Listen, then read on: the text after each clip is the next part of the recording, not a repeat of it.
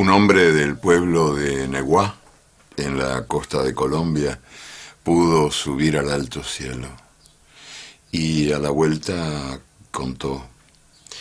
Dijo que había contemplado desde allá arriba la vida humana y dijo que somos un mar de fueguitos.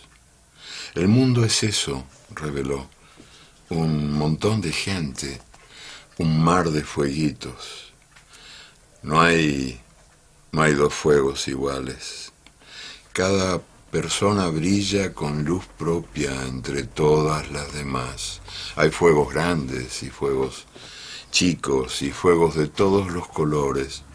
Hay gente de fuego sereno que ni se entera del viento. Y hay gente de fuego loco que llena el aire de chispas.